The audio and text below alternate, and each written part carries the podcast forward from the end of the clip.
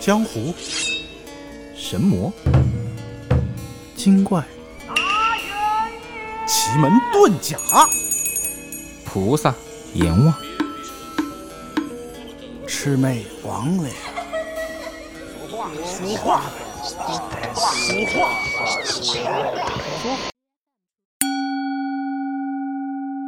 话说，子不语叶老托，在扬州啊，有一个称谓叫老托。何为老托呢？简单的理解啊，就是老练洒脱。我去扬州出差那年啊，认识一位老叶，当地人就叫他叶老托。他呢，不知道是哪里来的，总是不戴帽子，不穿鞋子，无论冬夏，穿一件布袍。手上呢卷着一床竹席，走到哪儿睡到哪儿。这叶老托啊，曾经在扬州一家旅店投诉，他嫌旅店的房间啊太过嘈杂，于是叫来店主，想安排一个清静的屋子。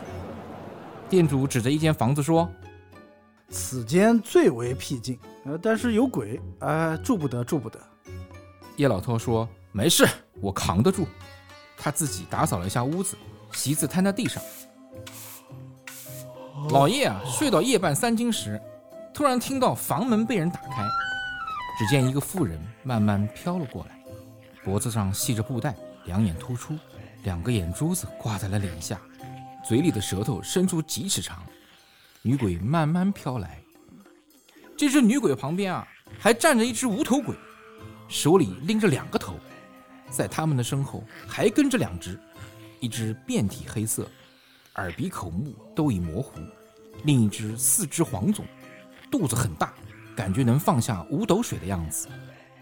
这四只鬼进屋后，很诧异地说咦，这个人怎么人，怎么一起叫啊好，各位听众，这里不是话筒的原因，这是这只女鬼舌头伸在了口外发出的声音。说怎么有生人气？我们一定要把它找到。几只鬼一起在搜捕，可就是无法靠近叶老托。一只鬼说：“好，我为大家解释一下。”这只烧黑的鬼说：“明明在这里，却搜不到，怎么回事儿？”那只黄种的鬼说：“好的，这里为大家现场复原一下。他刚刚说的是，我们之所以能抓到人，是因为他们的魂都吓掉了。今天这个人可能是个有道之士，心里不害怕，魂不离身，因此一下子咱们还抓不到他。群鬼正在彷徨四顾时，叶老托突然坐了起来，抬手喊道：“我在这儿！”